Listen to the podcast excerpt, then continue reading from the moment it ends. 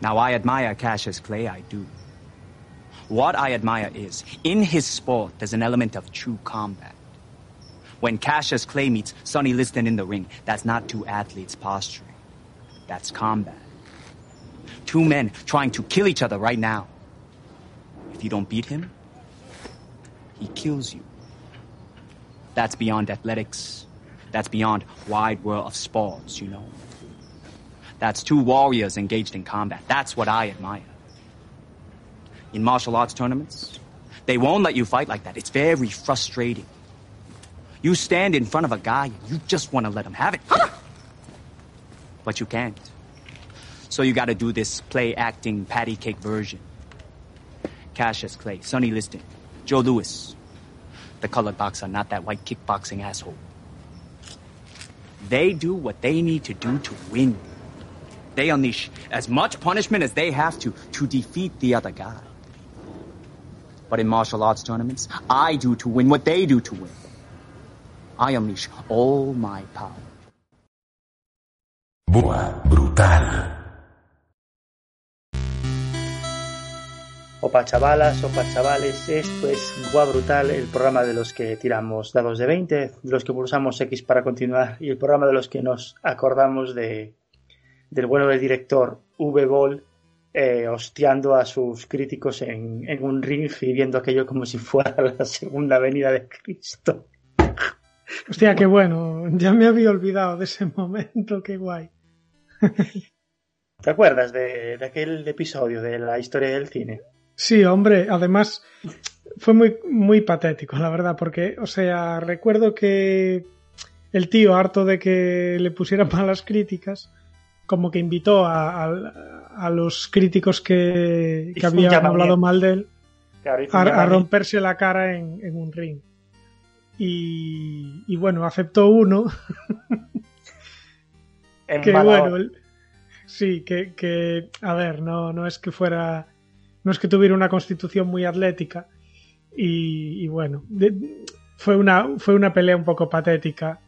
Tampoco es que fuera muy brutal, fue, fue más bien eh, amistosa dentro de lo que cabe. Pero, pero sí, dio bastante penita. Claro, porque eh, esto, pues, V-Ball es un director eh, bastante, bastante nefasto que en la década pasada le dio por, por los videojuegos. Por hacer películas. Es el de la película de Doom, ¿no? Si no, si no recuerdo mal. Pues y... el, el, de, el, de, Doom creo que es otro. Eh, pero es el de Alone in the Dark, es Eso, el de el de Postal, es el de bueno, ahora mismo no recuerdo más, pero vamos que Postal, que, que, tampoco una... está, que tampoco está tan mal. Postal está bastante que... bien, ¿eh? La, sí, de, sí. la de Doom es, eh, la dirige un tal Andrés Que es la de Carl Urban, ¿sabes? Ah, sí. Y esa, a ver, es, es bastante mala, pero yo le salvo un, un, par de escenas que tiene que son bastante decentes. ¿eh? Hay una escena en primera persona, así como, como guiño al juego. Que sí, todavía lo, que salva, tiene... lo que salva a todo el mundo de, de esa peli. ¿Ves? Ya sí, por este pero... error ya me había dado dos, dos hostias eh, el V-Ball. ¿Sabes que una cosa que pase? es que hoy vamos a dar un poco de eso, ¿no? De, de trifulcas entre, entre famosos, ¿no? Cuando, cuando el salseo ya se desbarra y ya se convierte ya en, no sé, en, en comerse la salsa a, a, cucharadas, ¿no? Ya, ya hay violencia de, de por medio claro. mucho mejor.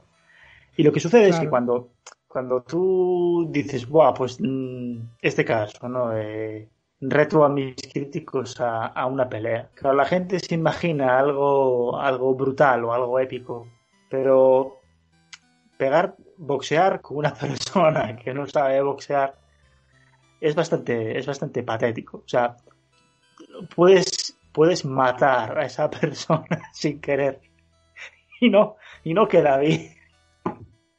No, no es muy estético de ver. No, no, y además que, a ver, eh, normalmente en, eh, siempre hay mucha diferencia entre uno y otro. Y ahí está lo patético, ¿sabes? Porque un, un combate igualado pues puede resultar épico, pero un tío dándole una paliza a un pobre hombre, que era el caso de Huevol, pues da penita.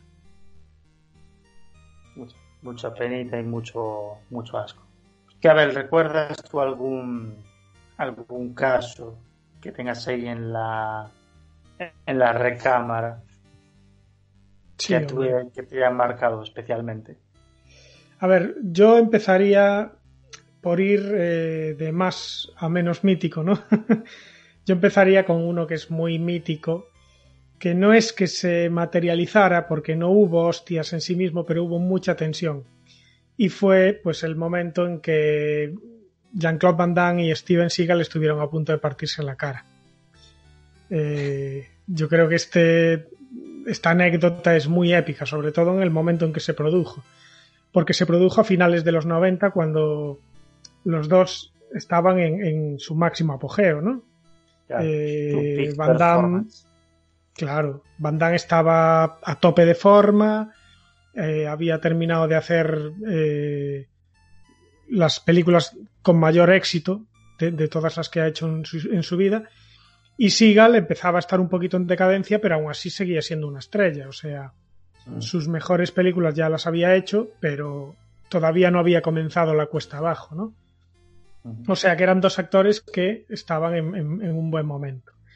Y el caso es que eh, en este momento, que creo que fue en el 90 y pico, finales de los 90, pues Stallone, Sylvester Stallone, eh, mm, decidió dar una fiesta en su casa, una fiesta eh, tremenda, que, que tenía como invitados pues no solo a Van Damme y a Seagal, sino a otros eh, grandes del cine de acción, como por ejemplo pues estaba Don Johnson, estaba el propio Schwarzenegger, eh, estaba Dolph Lundgren, estaban Madonna, Shaquille O'Neal, Bruce Willis, o sea, imagínate el fiestón. Además, todos en, en- en un gran momento de sus carreras, ¿no? Y, y bueno, nada, la, la fiesta estaba transcurriendo de forma más o menos eh, amena, ¿no? Supongo que correría un poco pues el alcohol, la cocaína y todas estas cosas de, de las fiestas de actores de Hollywood. Y en un momento dado, pues el Steven Seagal, pues se ve que con el alcohol, o porque es un imbécil directamente, empezó a, a decir que, que, que, bueno, que él a Van Damme le podría partir la cara en cualquier momento si quisiera. Que, que no le duraría ni, ni, ni medio asalto. Y entonces, pues empezó así con el rollo en- medio en serio, medio en broma, pues a, a, hacer, a lanzarle pullitas a Van Damme, que Van Damme, que me parece que es una persona que no lleva muy bien lo de beber, pues por algunas anécdotas que se cuentan de él, ¿no? De, de, de ciertas palizas que le metieron. Cuenta una, ¿Qué le- por ejemplo. Hubo, hubo una. Vamos a hacer un paréntesis para contar, pues un momento en que Claro, claro. Van Damme, ya, ya entrados los 2000, ya no estaba en su mejor momento, pues en un bar, pues tuvo una pelea callejera, se ve que el tipo se puso muy caliente y en un momento dado su propio guardaespaldas, al que medio que, que- que le retó, pues tuvo que partirle la cara para que se quedara un poco más tranquilito. Bueno. Eh, pero bueno, a ver, eh, yo supongo que siendo Van Damme como es un fenómeno, que eso no se lo quita a nadie, eh, su guardaespaldas tenía que ser mucho mejor. O sea, imagínate, si eres el guardaespaldas de Van Damme tienes que ser una bestia parda. Joder. Eh, así que, O sea, tú, es- tú estás ahí para, para aquello que para lo que para lo que Van Damme no está preparado. Si Claro. ese eres tú. Imagínate. Bueno, pues el caso es que eso, Van Damme no tiene muy buen beber. Entonces supongo que las bromitas de, de Steven Seagal no le sentaron muy bien. Entonces, en un momento dado, con el, eh, con el auge del alcohol y, y- con el, el pique, pues empezó a, a- a enfadarse y a encararse con Seagal y a decirle que quién era él para, para decir que, que no tenía media hostia, que, que como lo pillara que lo reventaba. Y literalmente creo que le dijo que iba a limpiar el, el jardín con, con su cara. Creo que fueron las frases, la frase exacta que le dijo, según todo esto según Stallone, que fue el testigo de, de todo esto. Ah, bien. Entonces, claro. Esto volverá. Claro, claro. Eh, el caso es que eh, Steven Seagal en un momento dado empezó como a seguir picándolo, diciéndole que le iba a patear el trasero y tal. Y, y Van Damme pues insistió, le dijo que, que salieran para afuera y que, y que se pegaban. Entonces el Steven Seagal, al ver que, que no era de broma, que la cosa iba en serio, eh, no aceptó el reto y dijo que, bueno, que abandonaba la fiesta, ya que, A regañadientes. ya que la tensión estaba aumentando, ¿no?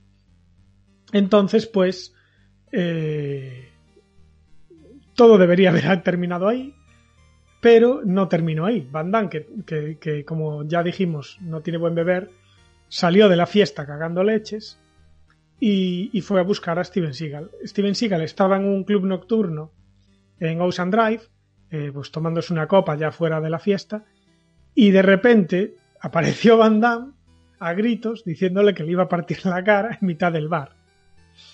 Entonces, eh, Seagal otra vez pues tiró bomba de humo y se largó. No quería, no quería enfrentarse a él porque supongo que por si perdía y supongo que porque estaba alcoholizado y no era plan.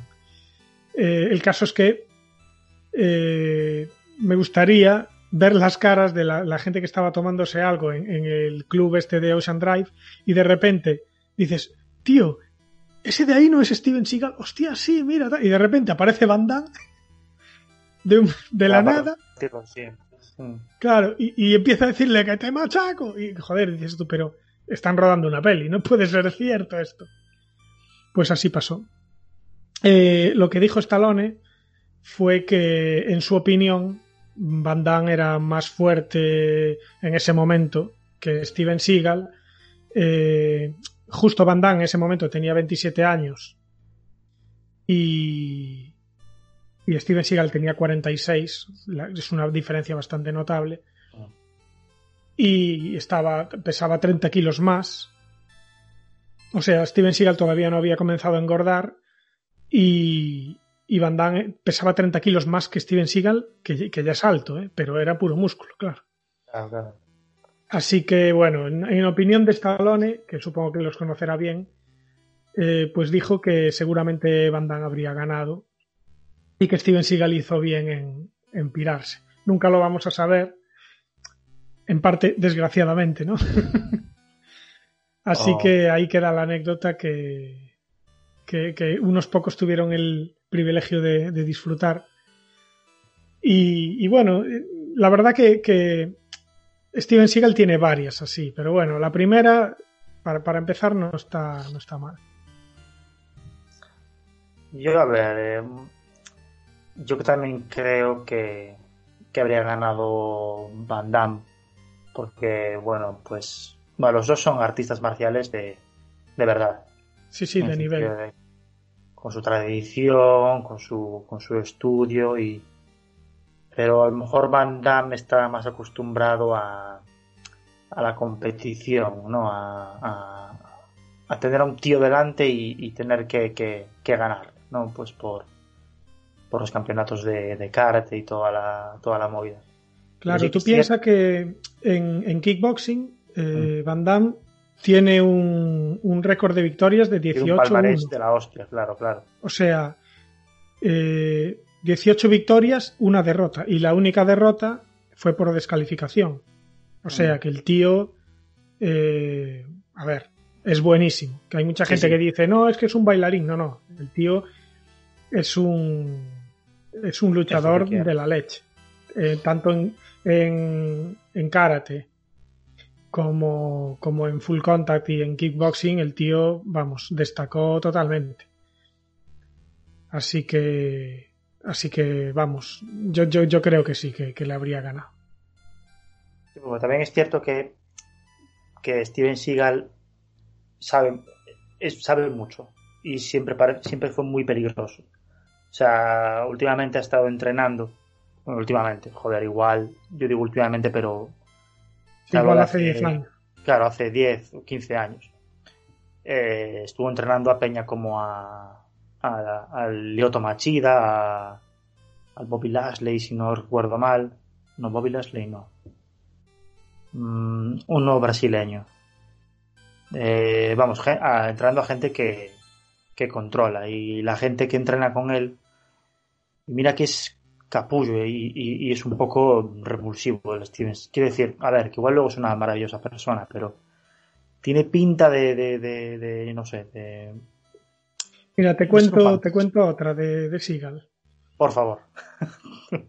Resulta que esto es una leyenda urbana, aunque el otro afectado, que no es Steven Seagal, afirma que fue verdad. Entonces, no lo sé. El caso es que hay una película que, es eh, en inglés es Out for Justice, no sé cómo se tituló ahora mismo en, en España, pero pero bueno, creo que era Furia Salvaje o no, Buscando Justicia, Buscando Justicia. Furia Salvajes en, en Latinoamérica. Eh. Buscando Justicia. Bueno, el caso es que en esta peli, que es, una, buena peli de, Steven Seagal, eh, había un, personaje que trabajaba de, doble y a su vez hacía coreografías que era pues el famoso Jing Level.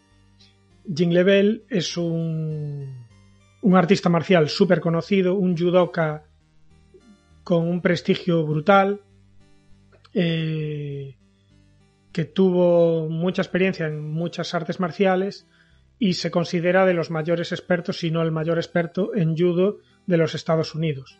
De hecho, trabajó con Bruce Lee, Chuck Norris, entre otros, y, con Bruce Lee tenía una amistad muy buena porque como que le enseñó algunas técnicas así de judo que, le, que a Bruce Lee sabes que le cundía siempre aprender de otras artes marciales y, ganó un montón de, campeonatos de judo.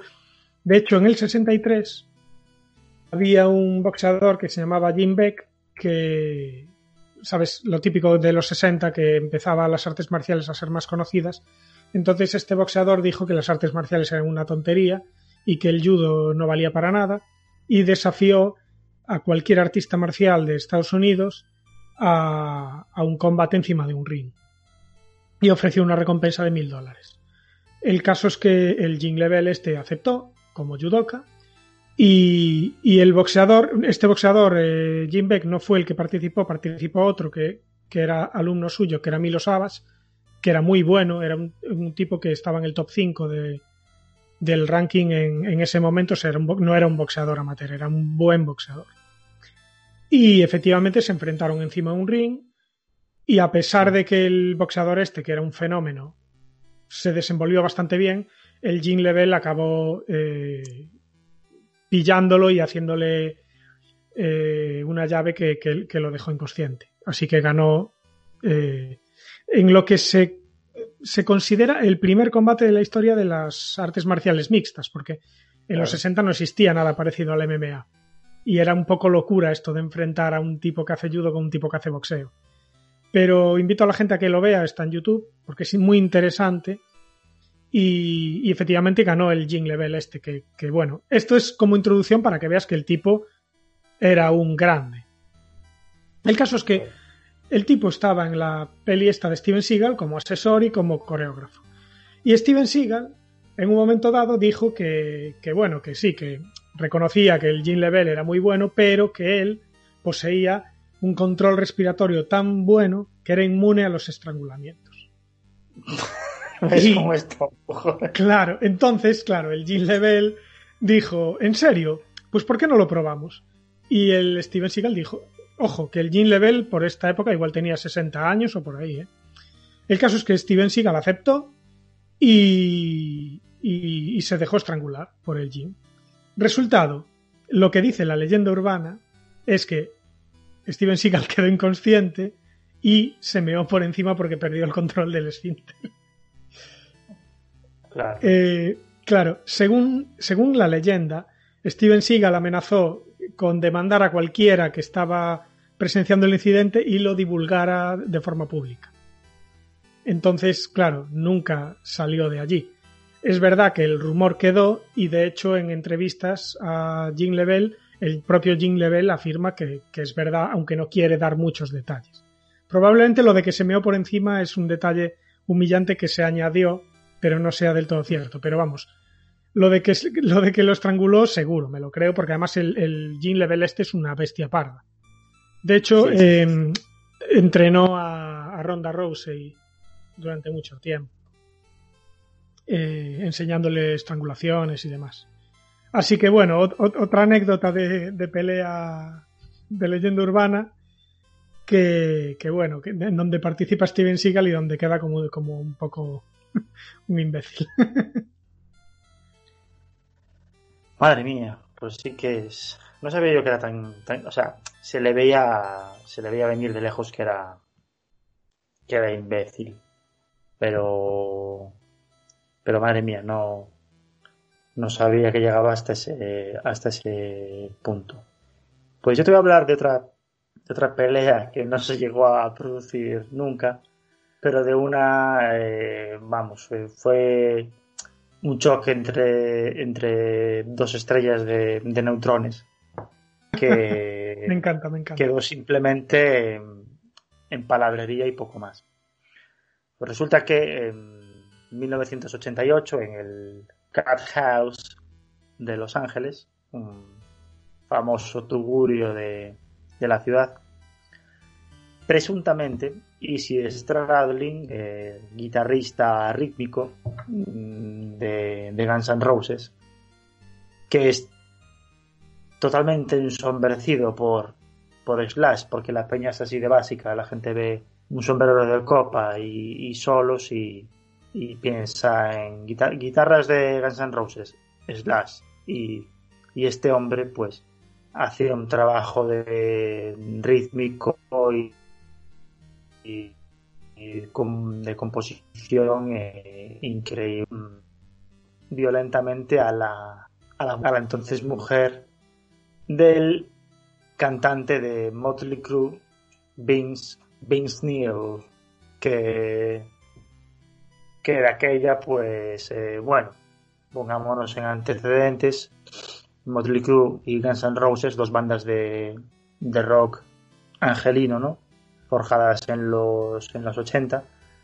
En el 88 Motley Crue como que llevaba ya seis años eh, en la fama y Guns N' Roses acababan como de como de, de empezar, ¿no? Había es- es sacado el debutado con el Appetite for Destruction en el, en el 87.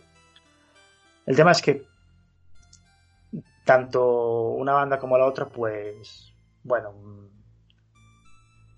pasaron, eran gente dura, ¿vale? Era- eran gente chunga.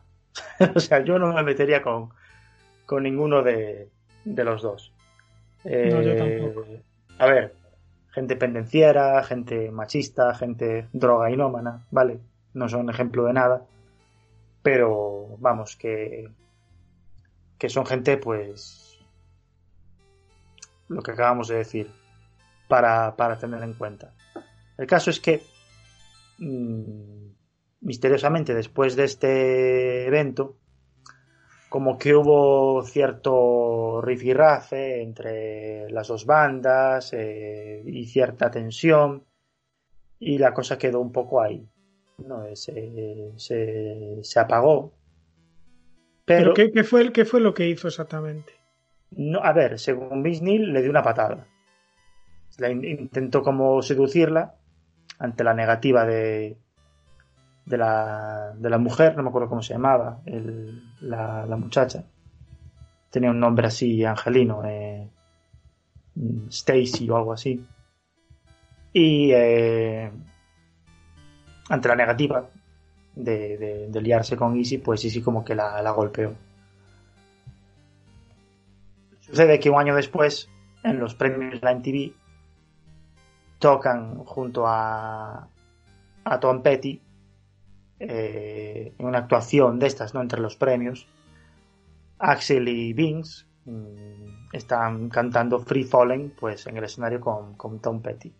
Al bajarse del escenario, Vince Neil impreca a, a Easy, al guitarrista de Guns N' Roses, para decirle, oye, como vuelvas a tocar a mi mujer, te, te parto la cara, o algo así. Te mato. Y el Easy le contestó mal. Le dijo un so what, o algo así, ¿no? bueno, en el libro de The Dirt, de la biografía de, Motley Crue, Vince, eh, su versión, que, que nunca fue contrariada, ojo, dijo que le dijo, le, le pegaste a mi mujer, no sé qué, y, y si le contestó, ¿y qué? No, so what.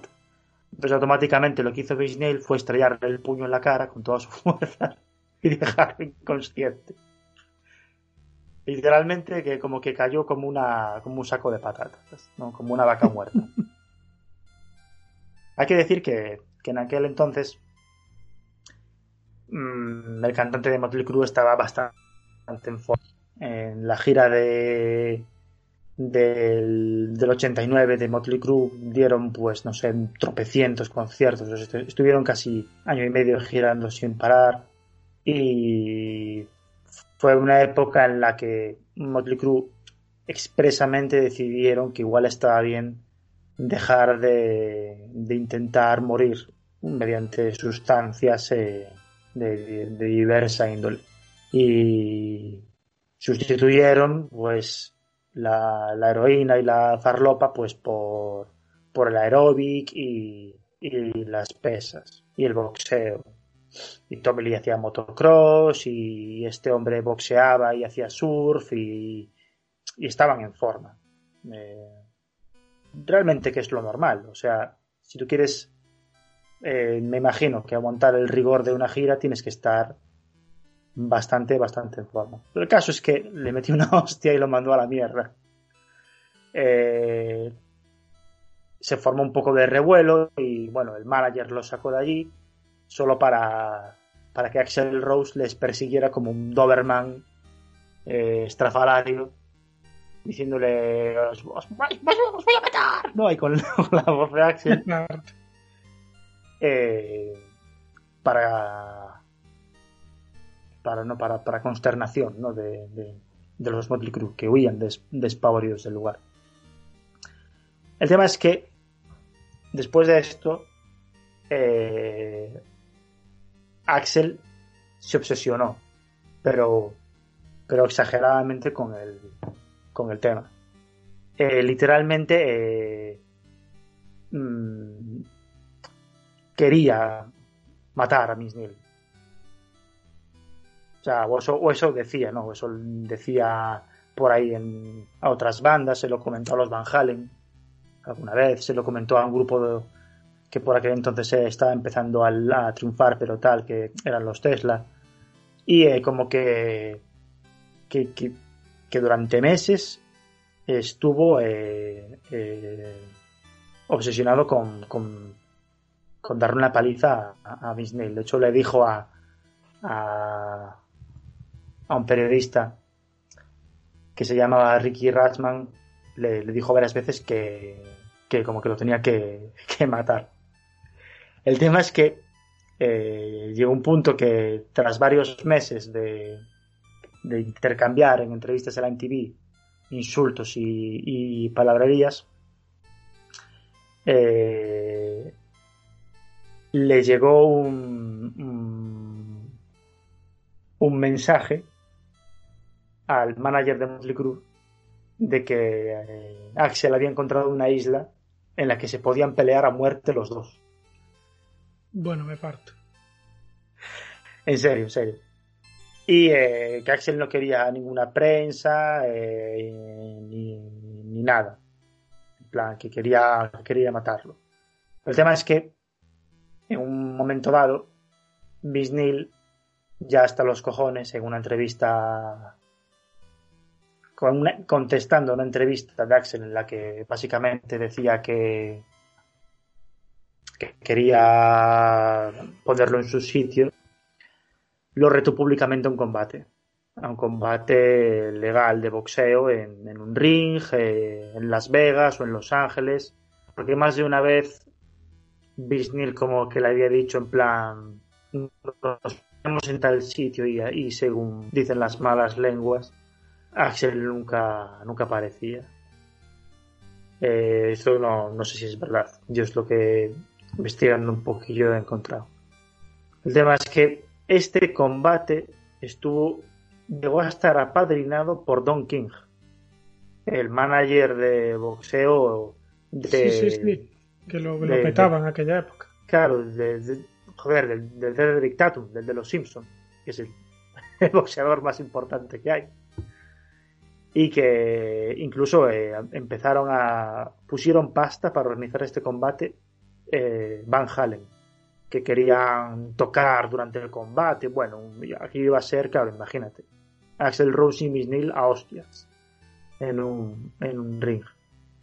Nunca se llegó a, a, a producir tal combate. No sé si por fortuna o por, o por desgracia. Pero la rivalidad entre, entre Axel y, y Vince duró para siempre. De hecho, en 2014, no sé qué, no sé qué revista catalogó a Axel Rose como el mejor cantante de todos los Simpsons, de todos los tiempos.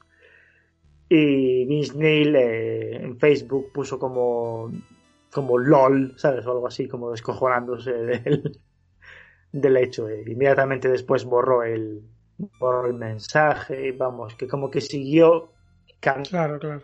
Durante, durante muchísimo tiempo. Sí, el tema es, a ver, a nivel de talento, eh, Axel le da 10.000 vueltas a, al pobre de Vince Pero creo que a nivel de, de- Yo creo que la pelea la hubiera ganado Vince de, de lejos. Porque Vince me parece como que es un, un currelas, ¿no? Del, del rock.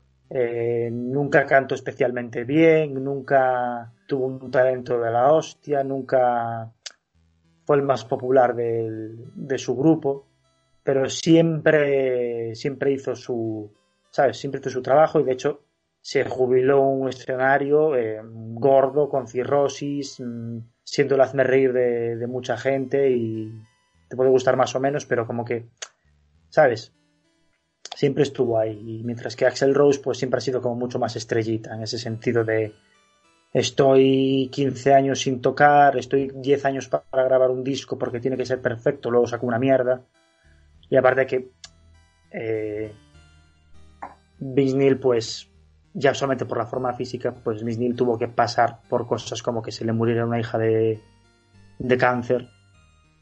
Y, ahí está, ¿sabes? Eh, sin, sin quejarse y sin, y sin montar claro, circos, que Axel monta circos pues por, por ver una... Es típico, ¿no? La- las escenas de Axel saltando al público, a pegarle al público, porque ve una cámara, o porque ve, yo qué sé, ve a alguien haciendo el indio, o, o dejar de tocar porque le tiran un, un vaso. Eh, ese tipo de cosas pueden dar hacer pensar como que, que es muy duro, ¿no? Yo no, yo no yo creo que Axel Rose era peligroso.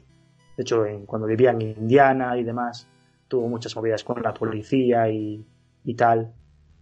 Pero yo creo que que Miss Neil se lo habría se lo habría cargado eh, sin, sin problema. Seguramente, seguramente. Eh, nunca lo sabremos, pero es Nunca este tipo sabremos. de cosas que, que pasan en el universo alternativo que siempre decimos. Claro, donde, claro. En el universo, claro, en el universo brutal, de WoW brutal, el universo brutal donde eh, Nicolas Cage es Superman, donde eh, Tom Selleck es Indiana Jones, bueno, todo, todo este tipo de cosas que pasan solo en este universo, pues en este universo también tuvo lugar esta pelea y probablemente pues Axel se llevó una somanta de hostias. Voy a hacer Eh, una pequeña reflexión, ¿no? Para, para- qué, qué vergüenza, ¿no? O sea, qué tú- vaya des- vaya despliegue de masculinidad absurda. Ah, por supuesto, sí. Sí, la mayor parte de, de- de estas trifulcas que estamos exponiendo aquí es para reírnos de lo idiota que es la gente, o sea, Claro, claro.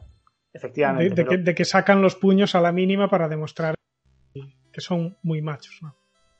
Es que lo estoy pensando y es, y es, lo estoy leyendo, ¿no? Y, y es ridículo. O sea, a ver, yo entiendo que, que joder, si, si, es verdad, yo, yo en principio me lo creo. Quiero decir, yo de, no conozco mucho a, no conozco a ninguno, ¿no? Pero no se sabe mucho de Easy.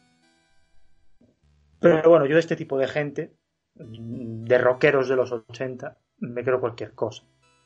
Eh, en principio. Sí, sí, fue, una época muy, muy salvaje. Sí, sí. Pero, joder, plan. Si le, partes la, cara, el otro luego te anda buscando islas para pelearte, pelearse a, a, a duelo a muerte con cuchillos contigo. Bueno, qué vergüenza, de verdad. joder. Pues mira, tú, tú ahora me decías que entre Axel Rose y Vince Neil tú apuestas eh, por, porque Axel Rose se lleva las hostias. Pero si yo te digo dos actores, a ver por cuál apuestas. Uno es eh, Shia LaBeouf y otro es Tom Hardy. Uf. Pues no sé, ¿eh? Yo creo que, yo creo que Tom Hardy. Pero... Sí, yo, yo, también, yo también apostaría por Tom Hardy. O sea, se le ve un tipo eh, más atlético, no sé, como mm. más... Eh, bueno, de hecho para Batman se puso se puso tocino el tío. Eh, el caso es que... Pero porque se enfadaron estos y sí parecen majos los dos. Sí, es que, es que tiene mucha gracia la historia. Todo pasó en 2012, cuando estos dos tipos coincidieron en eh, una peli de, John Hillcoat que se llama Sing Lei. Eh, que, bueno, es una peli bastante interesante. Es el director de, de The Road, ¿sabes? y, la peli está muy bien. Y, de hecho el, el libreto lo firma nada menos que Nick Cave. Eh, o sea que, bueno, merece la pena echarle un vistazo a la peli. Pero el caso es que los dos se juntaron en esta peli y eh, se cuenta, o sea, se contó durante mucho tiempo, que hubo una pelea entre, entre los dos bastante brutal, ¿no? Hasta el punto en que el Shia LaBeouf eh, dejó inconsciente de un puñetazo a Tom Hardy. Cosa que, cosa que cuesta creer, porque porque bueno, tú los ves a los dos y, a ver, que el Shia LaBeouf está bien, está, está cachitas. Mm. Pero hostia, el Tom Hardy es un tío grande. Claro, el caso es que, que decir la frase aquella de con la, con la barbilla nos hacen pesas. Efectivamente. bueno, el caso es que eh, durante mucho tiempo fue una leyenda, ¿no? Pero el propio John Hillcoat, el director, eh, lo confirmó en un momento dado, ¿no? Dijo que efectivamente hubo una pelea y que si no los hubiera separado, que, aquello podría haber sido, pues, catastrófico, ¿no? El caso es que durante mucho tiempo esto fue lo que se contó. Pero, ahora viene la, parte graciosa, tiempo después, después de muchos años, pues una entrevista y pillan al Shia LaBeouf y le dicen, oye, pero esto que se cuenta de que noqueaste a Tom Hardy en una pelea, que casi os matáis y tal. ¿Qué pasó? ¿Qué, o sea, ¿qué, qué, qué ocurrió para que llegarais hasta este punto, no? Porque efectivamente es lo que dices tú, son dos tíos que en principio, más allá de que los dos tengan sus movidas, sobre todo el Shia, pero son dos tipos que parecen majos, ¿no? Eh, el caso es que eh, por fin Shia LaBeouf confesó qué es lo que había ocurrido. El caso es que, según el actor, pues ambos tenían eh, una amistad muy, muy buena. De hecho, eh, eh, los dos son, sobre todo el Shia, son como muy infantiles y, se gastan muchas bromas y, bromas a veces pesadas, ¿no? Entonces decía el, el, Feste que, que de vez en cuando, por, por las risas, for the lols, pues hacían, hacían, hacían peleas, peleas de broma.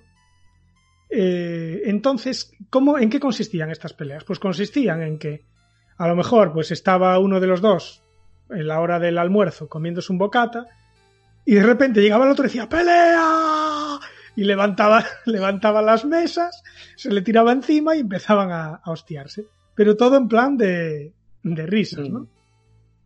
El caso es que... Sí, sí, todo sanísimo. No, no, nada, nada que no haga, pues, cualquier pareja de amigos que, se lleven bien.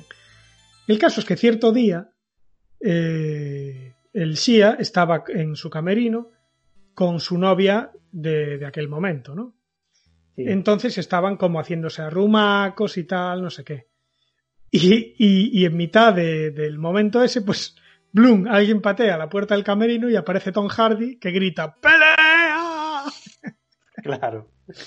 Entonces, claro, la novia del, del Shia LaBeouf, que no- ni puta idea de la broma que tenían, se, se aterrorizó de ver al, al tipo este, que además estaba preparándose para Bane, o sea, que estaba mangallón. Mm. Pa- patear una puerta, abrir, enseñar los músculos y gritar pelea. Y la tía, pues, gritó, asustada, se, se cubrió porque estaba desnuda, claro. Claro. Se cubrió con lo que encontró y, y se fue corriendo para la cocina. Y el Tom Hardy pilló al, al Shia LaBeouf y lo subió encima de su hombro, así como estaba, desnudo. Claro, en claro. esa posición, con el culo al aire, el tío le empezó a hacer el helicóptero de. de pressing catch con, con el tío con el pirolo al aire. Y. y el caso es que empezaron, empezaron a pelear, así de broma y tal. Y en un momento dado llegaron a unas escaleras y allá van los dos arrolando por las escaleras uno desnudo y el otro y el otro con el pecho al aire. Y, y claro, ahí terminó la lucha porque porque claro, cayeron por las escaleras y, y parece ser que el, que el Tom pues se lastimó la espalda cuando, cuando cayó al suelo. No te jodes.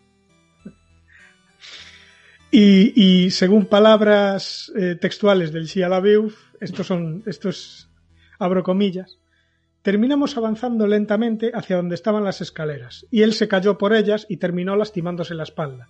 Así que durante el resto del rodaje les dijo a todos que lo noqueé, pero ese no fue el caso. Estábamos teniendo un extraño y muy lindo enfrentamiento.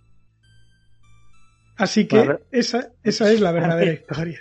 A mí si me dices que después de esto se levantaron y si a la luz le metí un puñetazo en la boca al otro, me hubiera parecido lo más normal.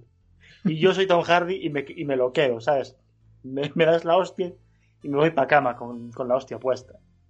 Claro, claro, pues en realidad no hubo tal hostia, sino que lo que pasó fue eso, que, que de hecho fue el propio Tom Hardy el que le decía a la gente, supongo que también medio en broma, que, que le había noqueado el Shia LaBeouf.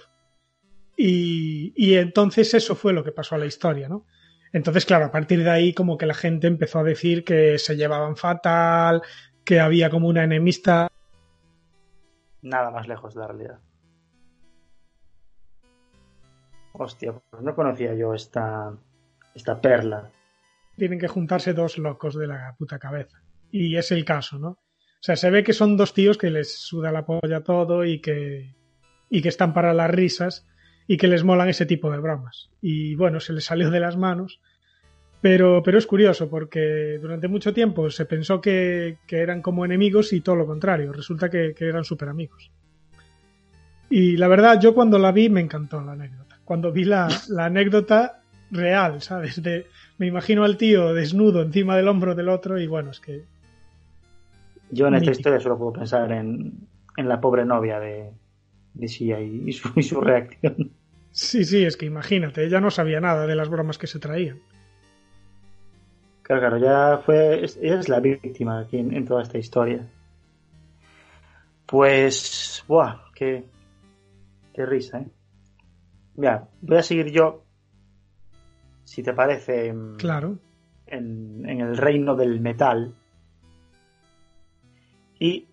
eh, vamos a hablar aquí de un, de un enfrentamiento. Que tampoco. No, enfrentamientos en el mundo de la música ha habido. Ha habido muchísimos. Eh, pero bueno, yo voy a hablar uno menos conocido, pero que a mí me siempre me, me fascinó. Resulta que en, que en 1982 están de gira por, por Inglaterra dos bandas legendarias de, de heavy metal. Eh, dos bandas que siguen en activo, aunque una de las dos está en muchísimo mejor forma que, que, que la otra. Las bandas en cuestión son Manowar Manowar se merece un podcast en sí misma. Y Twisted Eh, Sister, ¿no? Y Twisted Sister, efectivamente. Qué guay, qué guay. Manowar y Twisted Sister. Lo que sucedió, eh, a ver, tú, tú igual ya lo, ya lo sabes, pero Sí, básicamente pero eh, la, la escuché hace tiempo, pero me la tienes que refrescar porque no, no la. Pues básicamente en, en una entrevista para la Kerrang, eh, Manowar, que recordemos que tiene una foto con, con Bertín Osborne, eh, esto es un dato que siempre que se hable de Manowar lo hay que comentar. Claro, claro. Claro, esto, esto es así. Pues manifestaron, no, opinaron que Twisted Sister eran unos unos fags, unos fagots, no, unos maricones maquillados. Esto, a ver, eh, los Twisted Sister son un grupo que se forjó en, en, en Nueva York de los años 70. Eh, ese Nueva York, ¿no? De los New York Dolls, de, Johnny Thunders, de... Y estaban acostumbrados a, a, a esto y mucho más. Pero, pero básicamente lo que, lo que sucedió a continuación fue que eh, básicamente Dee Snyder, líder y cantante de, de Twisted Sister, eh, puso fecha y hora para mm, pelearse a, a- a hostia limpia un grupo contra otro en, en las calles de, de Inglaterra. Literal. Y literalmente pusieron, hicieron el, En, el- en la calle, o sea, sí, este- Sí, sí, Street sí. Fighter. como en la película de, de los Warriors. De hecho, eh, se puso fecha, se puso lugar y los Twisted los llegaron ahí los cinco con sus con sus pintas, con su maquillaje, con Joder, tal, tal cual como los Warriors, sí, sí. Sí, sí, sí. Iba, Disney iba con un megáfono eh, diciendo que salieran a jugar, ¿no? Come out and play, que de esto fue el título de un disco, años después. Y eh, bueno, hay, yo no las he encontrado, pero la, la prensa acudió y se habla de, de los Twisted Sisters buscando a los Manowar eh, debajo de, las, de los bancos, en los botes de basura, en los baños, eh, pero que no, que no los encontraron. Eh, años después resultó que nada, que en una entrevista pues Disney dijo que que Manowar como que se habían creído que, que se podían meter con ellos por, por eso porque porque sí y y que vamos, que Disney como que escribió una carta a Kerrang retando a, a Manowar a una pelea. Y Manowar como que contestó que, que sí, que, que cuando quisieran que hacían una pelea de bandas. En plan, banda a banda, nosotros tocamos nuestra música, vosotros la vuestra y a ver quién sale victorioso. Y cuando le, a lo Snyder contestó, no, no, no, no, aquí nada de bandas, esto es mi puño en tu cara. Eh, básicamente, bueno, tuvieron esta movida también con otra banda de, de glam, que eran los Handy Rocks, que eran suecos o finlandeses. Eh, por cierto, guitarrista de, de Handy Rocks, eh, Rasi, que fue que fue que murió en el coche con, con Vince Neil en los en los 80. O sea que lo que te decía, ¿no? Que Vince Neil ya las había pasado putas como para meterse en un ring a partirse la cara con el, con el otro mona. Y eh, básicamente, pues no, no se llegó a, a producir. Pero aquí, joder, yo aquí quiero romper una lanza a favor de, Twisted Sister.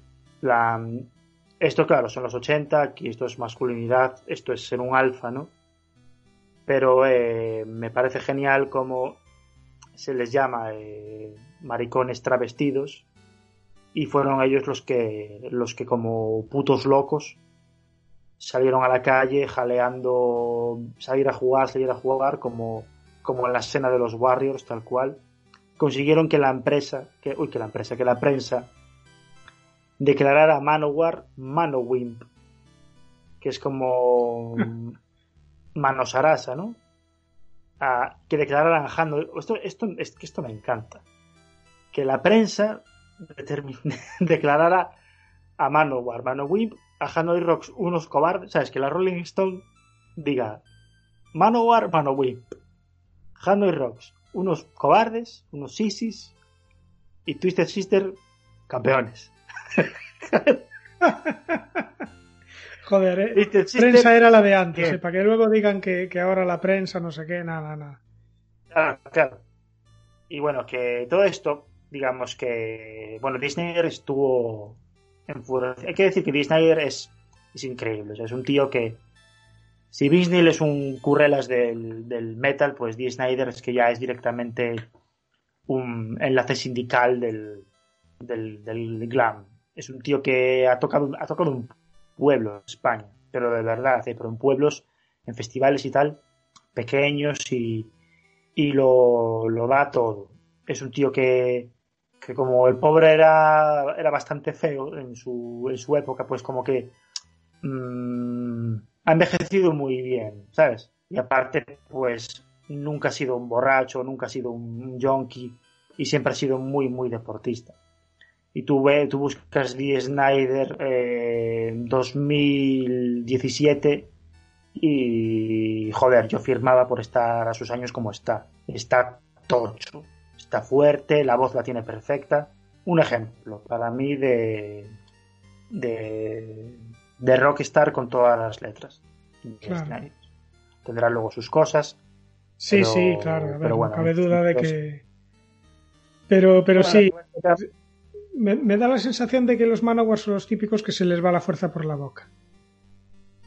Fue el caso. De hecho, eh, Twisted Sister recibió como una carta de, de Manowar.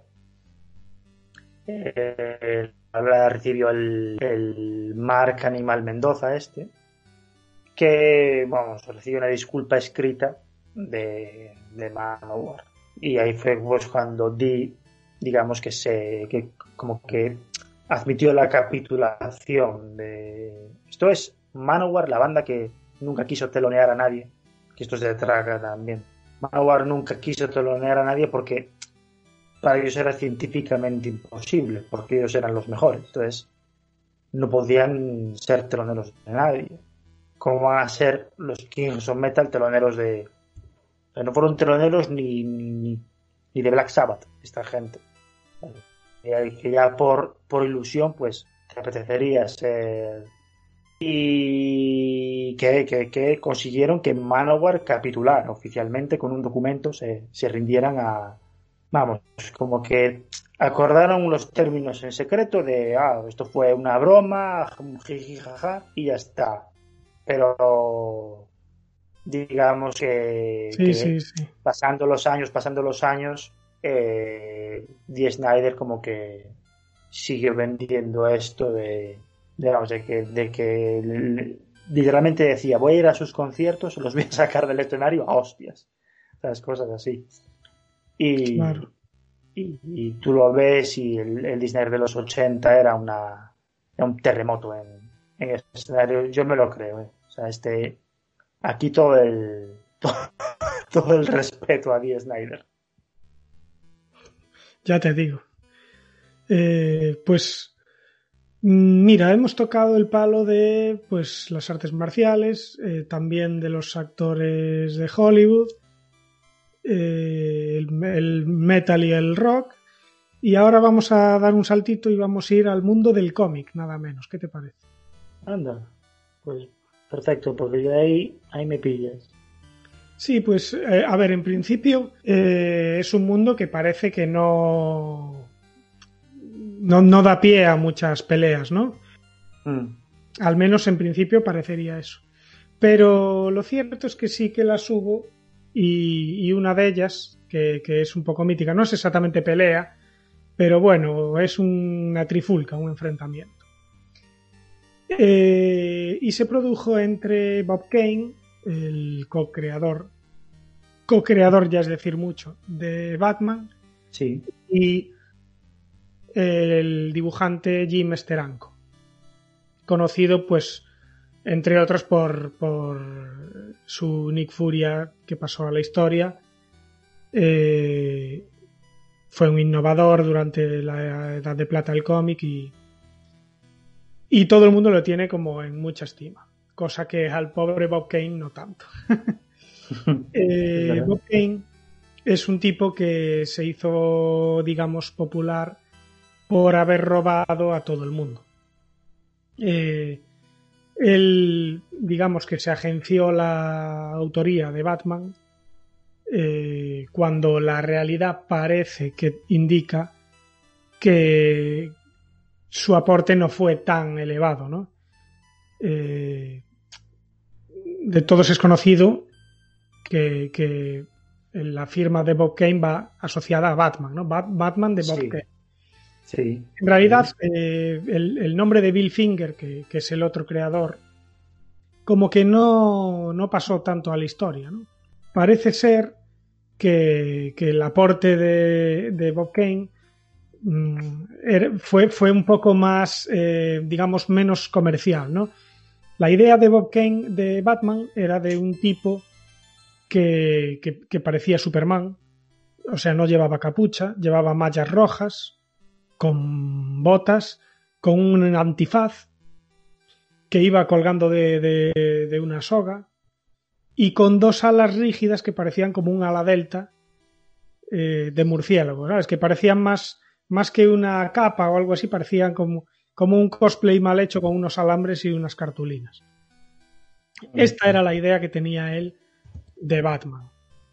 Entonces, bueno, Bill Finger fue el que en realidad pues rediseñó el, el personaje y ya le dio pues esta apariencia un poco más actual, ¿no? Le puso la capucha negra con, con los ojos sin pupilas que, que él decía que así parecía como más misterioso.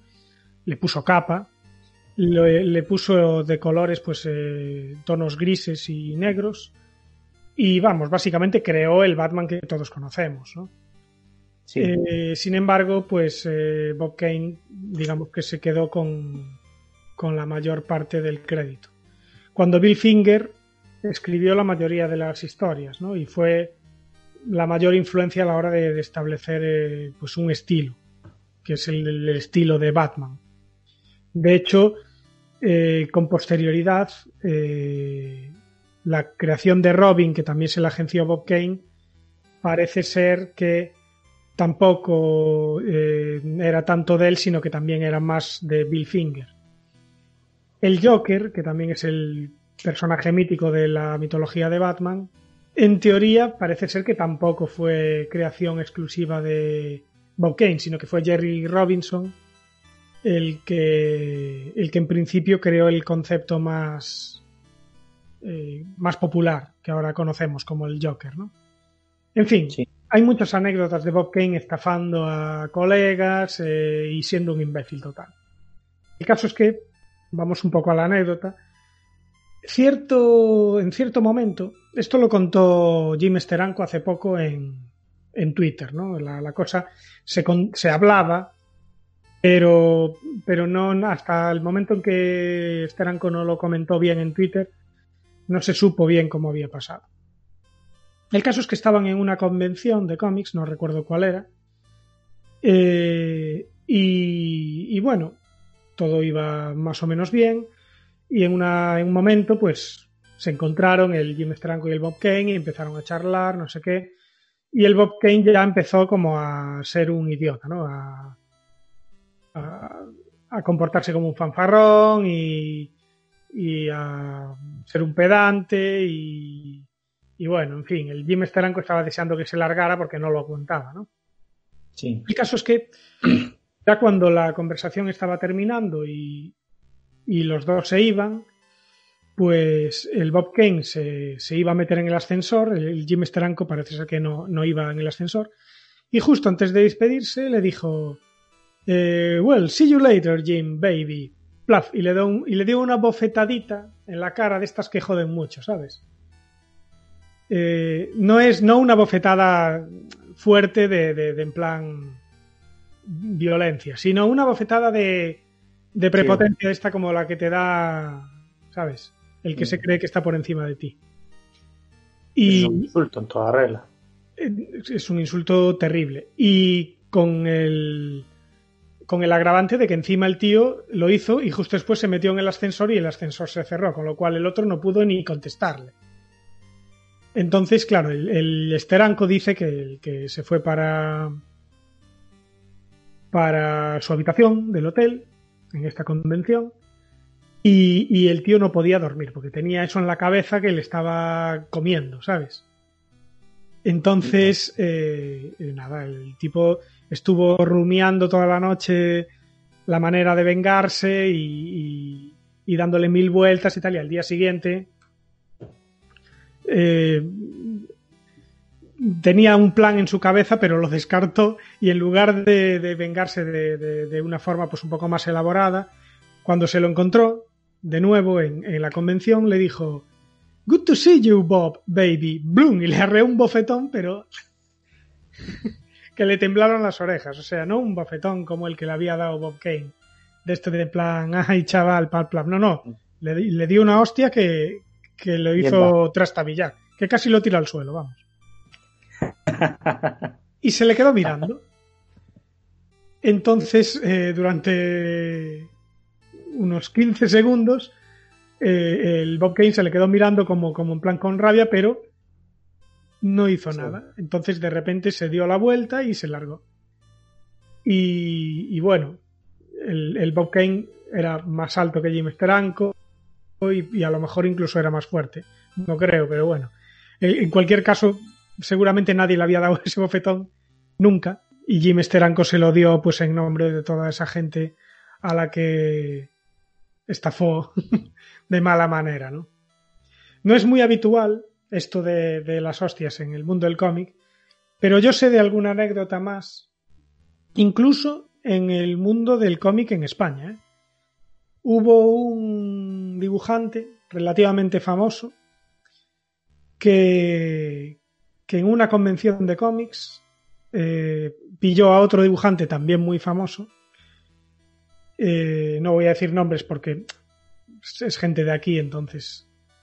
Pero, pero el caso es que lo pilló en, en una convención y, lo amenazó de que le iba a meter unas hostias y le dijo que, que saliera para afuera y que se peleara. ¿Por qué? ¿Por qué hizo esto? Pues parece ser que lo hizo porque uno de ellos, pues, había comentado que no le gustaba la obra del otro en redes sociales. En plan crítica, eh, o sea, sin, sin ánimo destructivo, parece ser. Pero el otro se lo tomó muy mal y entonces lo pilló en plena convención y le dijo que salieran, que le metía unas hostias. El otro le dijo que, vamos, que básicamente le dijo que él no era un niño para arreglar las cosas así y que se fuera a tomar por culo. Y ahí quedó, ahí quedó en principio la movida. Pero, pero bueno, parece que no, pero en, incluso en el mundo del cómic, pues a veces se dan estos altercados, ¿no? Incluso con, con, autores reconocidos como eran estos, ¿no? Sí, claro, realmente uno se espera, me estoy acordando de este capítulo de, de Los Simpson en el que Milhouse y Bart van a ver a Spinal Tap y hay, hay como disturbios ¿no? en el concierto. Entonces Kenneth Brockman está diciendo si se puede culpar a la música rock y, a, y acto seguido hay una noticia que es que ha habido no sé cuántos muertos en, en la ópera de la Traviata. ¿no?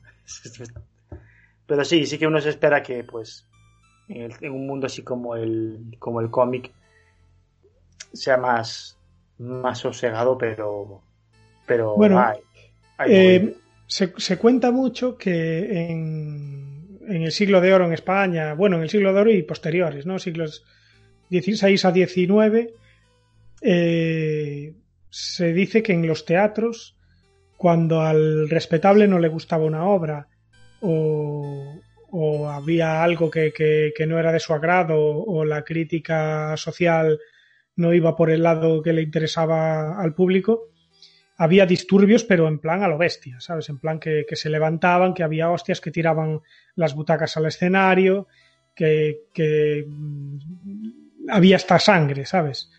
En, en, las obras de teatro, ¿no? O sea que, bueno, no, viene, viene de, de atrás la cosa. Sí, la, la verdad. Eh, yo estoy pensando ahora eh, en Internet, ¿no? En, en, YouTube y en y demás. Bueno, me acuerdo de aquella vez en la que PewDiePie llamó eh, Zorra. Bueno, lo llamó Zot, pero no sé cómo se traduciría. Igual Igual zorra es exagerado, pero vamos, que no es una palabra en absoluto amable. De hecho, es bastante denigrante no. a, a Alinity, que es esta streamer de Twitch que la echaron de Twitch por porque en un, en un medio de un directo su gato empezó a pasearse por el teclado, lo típico que hacen los gatos.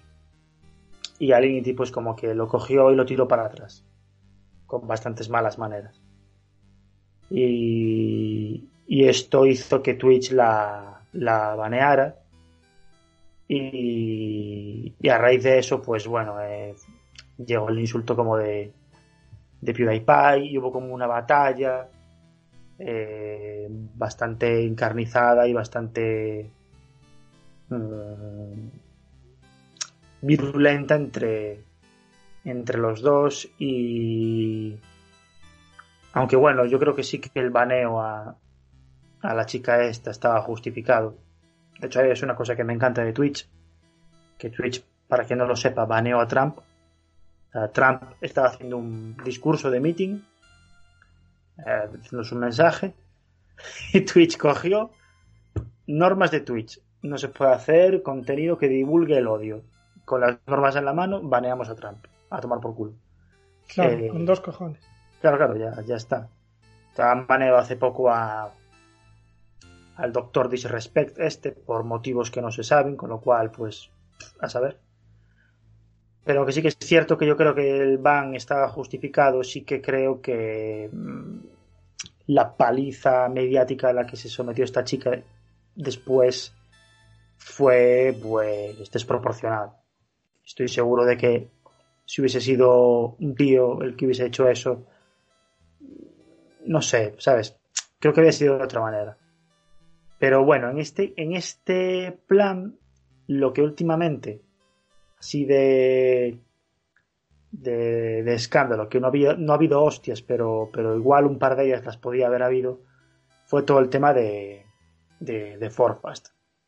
Que no sé si, si sabes, pero se filtraron unos audios de cómo el... Algo, algo vi, pero pero bueno, tú lo, seguro que lo sabes mejor, porque yo tampoco era muy seguidor del tipo este.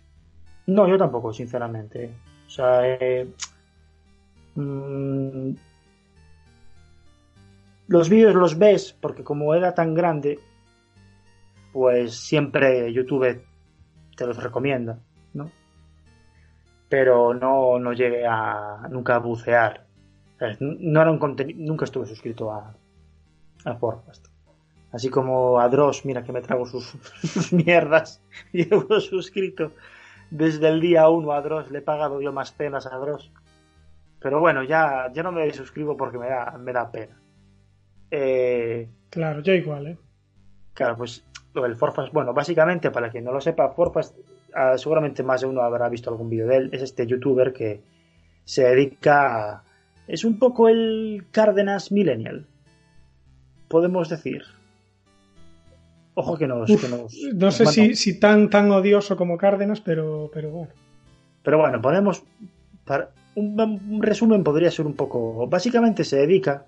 Su contenido consistía en acudir a botellones y eh, micrófono en mano, pues preguntar a quién van a votar, preguntar quién era Benito Pérez Galdós, eh, cosas así, ¿no? Preguntarles qué, qué, significan palabras en inglés y dejar pues que pues que no hacer mofa y chanza de la subnormalidad no que es un contenido que, que, que siempre vende, ¿no? Siempre, siempre, siempre triunfa. Yo tengo que reconocer que he visto algún vídeo de él y, y- me he reído. Con, porque es un contenido muy que se viraliza fácilmente y que pues sí que da sí que da risa. Había, había momentos de, de trambólicos, ¿no? Como, como diría el otro, de, de verdad exagerados. El caso es que todos los youtubers, esto a lo mejor pues eh, gente que se le, se le escapa, pero Alex el Capo, por ejemplo, tiene un editor que le edita los vídeos. O sea, esta gente cuando llega a un punto de, de fama tan grande no se para editar los vídeos. O sea, editar, Claro, editar da curro, tú lo sabes, Abel. Eh, pues llega un punto que pasan. Pues el editor de Forfast básicamente un día explotó en, en Twitter y eh, filtró una serie de, de audios que le manda que le manda este este chico que ya siendo invitado a Wismichu lo invitó como a una serie de vídeos que hacía un poquito una especie de hormiguero en plan como hacer experimentos y juegos y tal y Forfast como que no quiso hacer nada. En plan muy muy borde sabes muy apagado. Y bueno pues en el hilo este de- del chico este pues ya hay un contenido que a mí como me, que me hace saltar las alarmas que es el jefe buen rollero el jefe de Buah, ¿sabes qué te digo? Que te vas a ir un fin de semana no sé dónde. Ya verás. Ya. plan, a mí eso ya me da. A mí no me. No sé, a mí eso ya me da puto asco. O sea, si eres mi jefe, eres mi jefe, tío, déjame en paz, no eres mi colega, no me tienes tú que. Te vas a ir tú con tu novia. Ese- Son paternalismos, ¿sabes? Muy. Muy enquistados, muy, muy supurantes, no por así decirlo. Pero es que luego, vamos, los audios son directamente de. De. buff. De que cortan el. el hipo insultos directos en plan eh, pero pero tú que tú de qué coño vas si tú eres tú eres una aplicación tú porque no hay una aplicación una que, que te edita los vídeos automáticamente que si no tú estabas muriéndote de hambre y de ahí para arriba y aquí pues no no hubo hostias pero bueno sí que me gustaría que que joder que tampoco hay que hacer una caza de brujas contra este hombre porque habrá que ver todas las versiones pero versión, quiero decir, eh, nadie se merece que lo traten, ni aunque, aunque seas el peor editor de la Tierra, no, o sea, nadie se merece que lo traten así. Y hay una cultura en este país de, de aguan- sobre todo en las empresas pequeñas, porque al fin y al cabo, yo entiendo que si trabajas para un youtuber, es como algo guay, ¿no? Ya de. Trabajas, ¿sabes? De community manager para un influencer. Buah, es, que es como que guay, ¿no? Mm, se, se percibe así. Y como en toda empresa pequeña, pues empieza la confianza y con la confianza empieza el puto asco. Y no sé, yo creo que lo que podemos hacer todos un poco es ser más responsable con, con el contenido que vemos y, y demás. Aquí yo hago un llamamiento de no veáis youtubers que os dan asco, que sabéis que tienen actitudes tóxicas. Yo que sé, no quiero decir más nombres, pero hay gente que, que pues, yo que sé, como que monetiza demasiado las vidas de sus hijos, de bebés, y esto en otros países ya se está prohibiendo y es por algo. Y que, no sé, igual tenemos que hacer todos un... Porque claro, no vas a... No vas a hacer campaña, yo que sé, cada uno que lleva su vida. Pero igual sí que podemos ser todos un poquito más responsables con, con el contenido que consumimos en, en- en Internet.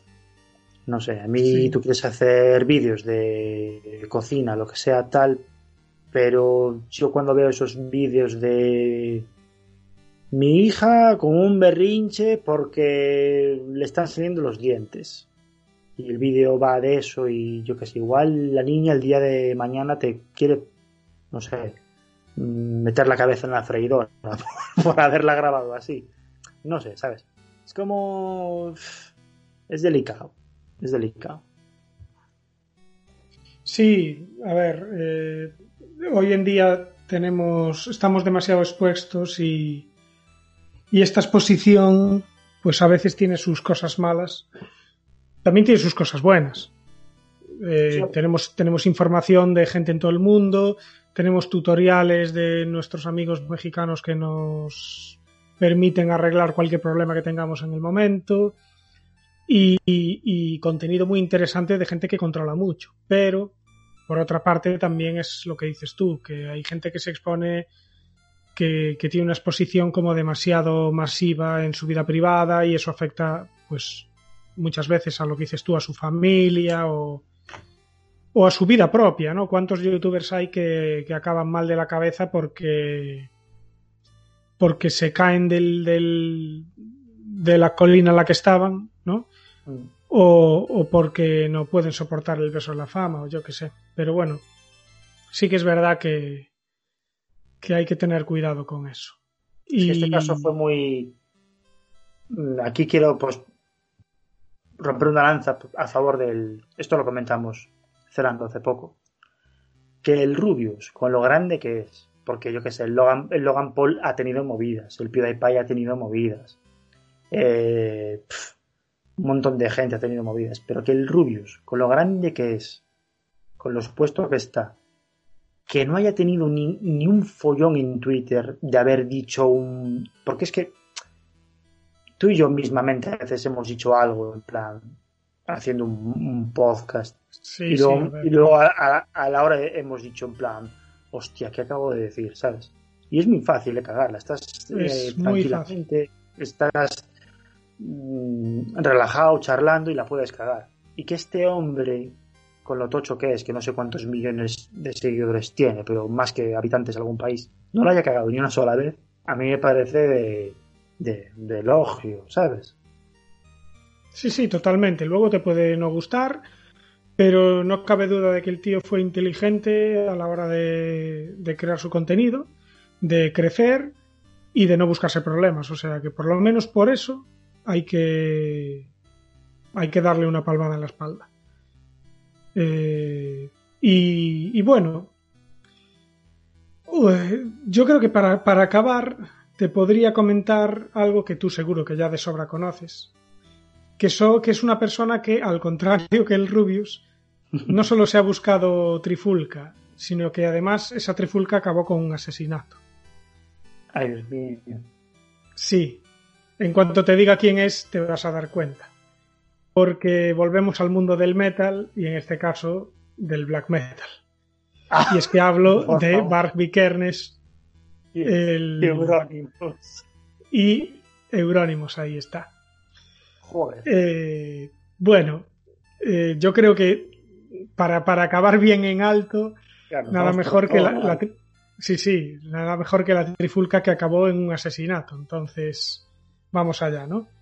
Para el que no lo conozca, eh, Bart Vikernes era pues un, bueno, era y sigue siendo Sí, un- Burzum sigue, un- sigue en activo. Lo que pasa es que una cosa muy personal del hombre este, pero, pero sí. Sí, sí. Despu- después hablaremos en lo que está, que también tiene tela. El caso es que es un músico, ¿no? Compositor y cantante, que fue uno de los, de los pioneros junto a este Euronymous de, de lo que es el black metal noruego, ¿no? Que, que a, eh, a finales de los 90 y principios de los 2000, más bien finales de los 90, pues empezó a- a caer en decadencia pero que entre los 80 y los 90 tuvo un auge muy interesante. ¿no? Y, y bueno, el caso es que el Barbie Kernes este nació en, en el 73 en Noruega. Eh, su nombre en, en realidad es, es Christian, pero cuando fundó Burzum, que, que es el grupo más conocido, eh, cambió su nombre para, para sustituirlo por Bar, porque Christian significaba cristiano. Y bueno, imagínate lo que significaba para un miembro de, de un grupo de black metal llamarse cristiano, ¿no?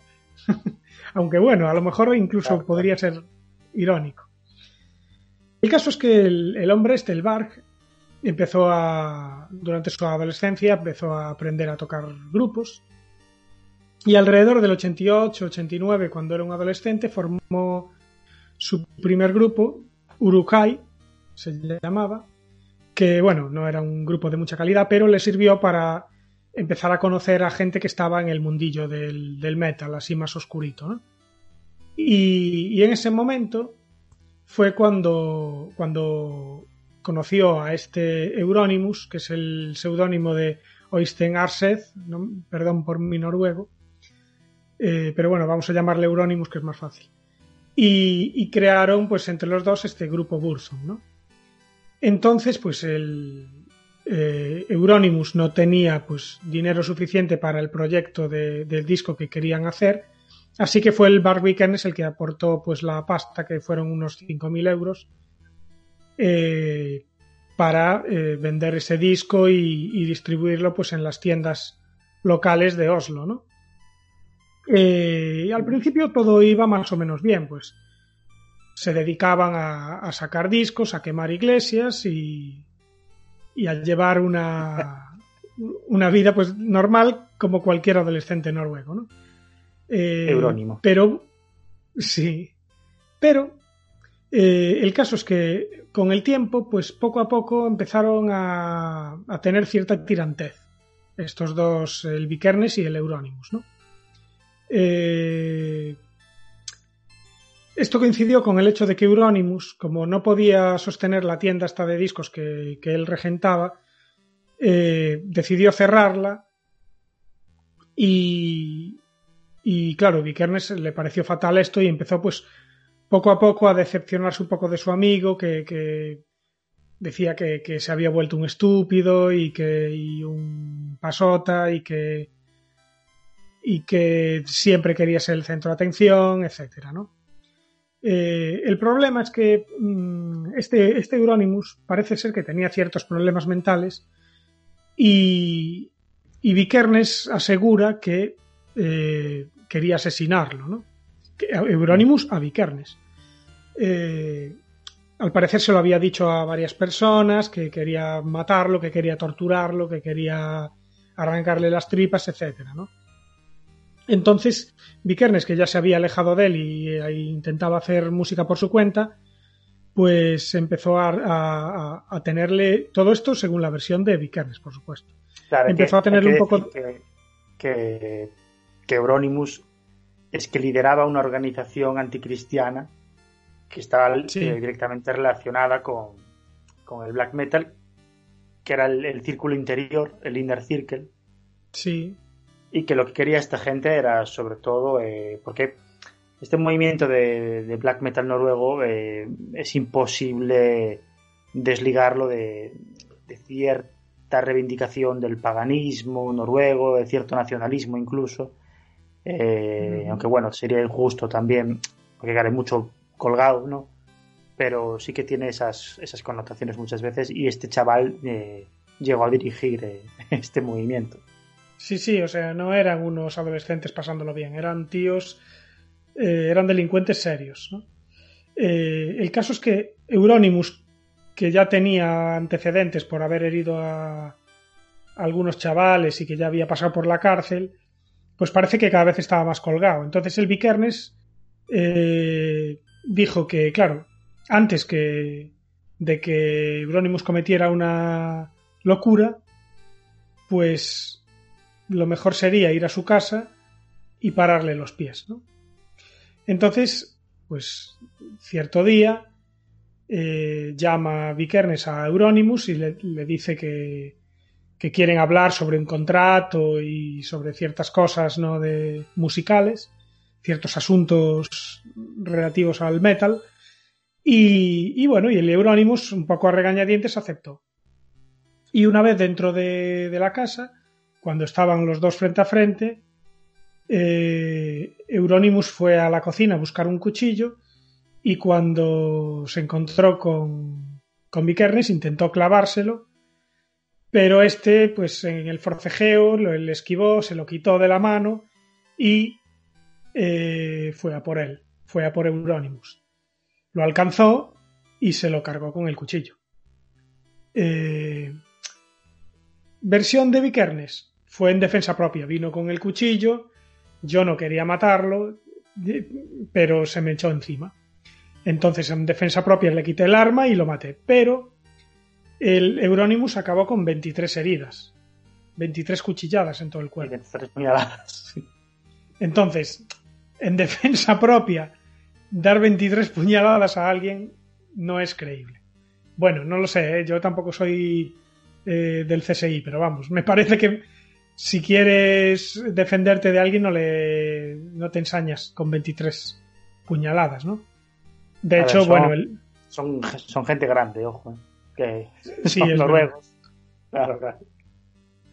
Bueno, el caso es que se lo cargó y, por supuesto, pues fue a la cárcel 16 años. Y estos, durante estos 16 años el Barbie Kernes estuvo en prisión y no dejó de, de- de dedicarse a la música, ¿no? De hecho, en cuanto salió de la cárcel, eh, hizo, sacó un disco llamado Velus. eh, y ahora pues tiene una vida relativamente tranquila en una granja de Noruega. Eh, tiene siete hijos y una mujer. Está felizmente, no sé si felizmente, pero espero que sí, casado. Y, y está pues un poco en, en la vida salvaje, ¿no? El tipo se construyó su propia casa, eh, reniega del capitalismo y, y vive una vida pues un poco ermitaña, ¿no? Eh, de hecho, en un documental que se hizo en 2013, pues el tipo confesó que, que ahora quería redirigir su vida y, y habló un poco de su ideología, ¿no? Que era mm, de corte, algunos lo acusaron de ser nazi, él dice que no es nazi porque porque a diferencia de los nazis, él no es socialista ni siquiera de forma nacional. Eh, bueno, esto se puede discutir, pero vamos, eso es lo que él dice. Y además que hay algo Pero que no le gusta. Creo que fue el que dijo que, que, que él sí que era un raci que él sí que era racista. Sí, sí, se, autode- Pero se- se autodefine racista. autodefine racista, así de majo él, pero como quien, como, oh, dice, o sea, él en vez de decir, yo no soy racista, pero, le da una vuelta y dice, yo soy racista, pero yo no odio a nadie. En Claro. plan, como que, que cree que, no sé, que, que se puede ser racista, pero, pero, pero guay. buena pero persona. sin- claro, pero sin fallo. Buen rollo. Claro, pues sí, a ver, el tío tiene, creo que tiene un blog por ahí o algo así, y el tío va contando un poco las cosas en las que cree, ¿no? Que básicamente es eh, un nacionalismo extremo, eh, racismo, eugenesia, eh, homofobia, culto a lo pagano y, y odio a, lo- a todo lo que se parece al capitalismo y a y a la sociedad actual. Entonces, pues este elemento es el, digamos, el mayor exponente de trifulca entre, entre colegas de profesión, porque, bueno, acabó de la peor manera. Esta gente, a ver, eh, estaba claro que bien no iba a acabar, porque ya durante el momento en que estuvieron en, en auge, ya demostraron, pues, con la cantidad de iglesias que quemaron y otras cosas que les gustaba, pues, un poco la, la delincuencia. Sí, a ver, hay mucho. Lo triste es que a raíz de, del juicio aquel y de la de la sentencia, en cuanto sentencian culpable a Vikernes, Vikernes se descojona. O sea, literal- literalmente mira a cámara y se ríe. Hay memes con ese momento. eh, del Vikernes con la melena lacia sonriendo mirando a cámara. Y pues frases como Ey, nena, eres una iglesia porque estás que, echas humo. Cosas del estilo así. Y. eh, pero yo creo que. Después esto se romantizó, todo esto, no sé, se fue como. De hecho, empezó como a. Yo me acuerdo de, de, joven, bueno, la peña hablando de Bar Vikernes. Pero yo sí que, sí que había escuchado a Mayhem, al grupo de Euronymous. Y va, bien. El black metal es que es un género que ahora lo estoy descubriendo como con más. El black metal es como el picante. En el sentido de que tú no puedes llegar un día y comerte un. meterte un habanero en la boca. Es porque te va a horrorizar. No lo vas a entender, no vas a entender por qué te tiene que arder la boca. Tienes que empezar con el tabasco. Mm, Poco a poco, eh, te pones ahí un vinilo de, de Venom. eh, yo que sé, te pones así un grupo de, de death un poco más melódico. Vas un poquito acostumbrándote a los blast beats. Y después, pues, ya escuchas eh, estos eh, Burzum, pues sin ir más lejos. Claro. Pero yo creo que, que sí, que hay mucho mito chorras. De... Hay mucha mitomanía. Igual que es un poco mitomanía, que en cuanto un alguien se muere joven, aunque no fuese precisamente la, repanocha como artista, ya queda consagrado para, para el Olimpo de los, del- de los dioses, pues este hombre, esta banda y todo este y todo su entorno, pues quedó consagrado para el, para el infierno, pues por el, por el, por el hecho este. Efectivamente. Pues sí. Pues sí, señor. Pues este ha sido un poco eh, nuestro top de trifulcas entre famosos que, ojo, no es que sean las ni las más brutales, ni las más eh, simpáticas, ni simplemente son de las que nos acordamos, básicamente. No, porque a Brutal no le gana nadie, a la chavala esta de. a la actriz Disney esta, no recuerdo su nombre, que le dijo, que le dijo a Rihanna: A ti Chris Brown te partió la cara por fea en Twitter. O sea, eso es más bestia que las 23 puñaladas. Es que sí, eh. No me acuerdo quién era, pero es una tía es que eso, eso lo escucha el Vikernes este y, y le dice, Buah, te has pasado mucho, Sí. tía. Buah, tío. En. En- en noruego, se lo dice ahí. Sí, sí, o sea, fue exagerado. No me acuerdo quién, quién era, pero fuera. Ahora tiene tatuos en la cara esa tía y está como. Como fuerísima. Claro, a ver. Aparte lo puso en Twitter, ¿eh? para que lo leyera todo el mundo. Plan, primero le dijo que si quería ser blanca o algo así, ¿no? En plan, para lucirse. Y ante la respuesta de Rihanna, que la mandó a la mierda, le dijo, le dijo eso y está en Twitter, ¿eh? Para, para buscarlo. Bueno, en Twitter no sé si está, pero vamos, está en internet. Madre Pero bueno, sí. Nos vamos por todo lo alto con, con el señor Vikernes, que ahora se cambió de nombre, ahora se llama Luis Cachet.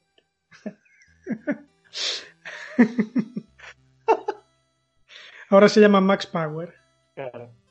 Y Luis, Luis Cachet es nombre ya de no. Bueno, es Luis Cachet, es que no sé cómo se pronuncia. Pero ya, ya es un nombre de no apuñalar a la gente. No, ya Claro. que lo sienta un precedente. O sea, no es eh, Christian, pero tampoco es Bart Vikernes, ¿no? Entonces, Claro. pues, entre uno y otro, pues eh, Juan Valdés. Claro. Pues nada, mientras esperamos a que Netflix haga un, un documental o un anime de, de Barbie Kernes y Eurónimos, pues nos queda despedirnos. Efectivamente, eh, recordemos que ahí estamos en nuestras redes. Dejad ahí un mensajito en Instagram o, o mandadnos un mail eh, contándonos un poco qué os parecen estas trifulcas, cuáles son vuestras preferidas, si os acordáis de alguna digna de mención y también para proponernos temas para futuros programas. Así que sabéis que ahí estamos y, escribidnos también pues en, en las plataformas de, de podcast donde estamos, ¿no? En Evox, en Spotify, en YouTube. Así que ahí os esperamos y, y por favor, decid no a la violencia, a no ser que sea en la ficción, ¿no? Ahí sí que toñas a, a. Claro, bueno, y eso, y podéis eh, escribirnos, por supuesto, para cualquier motivo, un correo a aguabrutal.gmail.com que no sé si lo si lo habías dicho ya. Si lo habías dicho, pues mm, me cortas. Si no, pues, pues no. Y si no, pues mm, quedo en tu casa y te parto la cara. Claro. Me das, me das 45 puñaladas. Te doy 23, claro. Claro, nos, nos vamos a una isla desierta a, a- a pelearnos a muerte y, y ya estaría. Pues nada, a ver, un placer, como siempre. Un abrazo. Igualmente, nos vemos en la próxima. Un abrazo. Chao.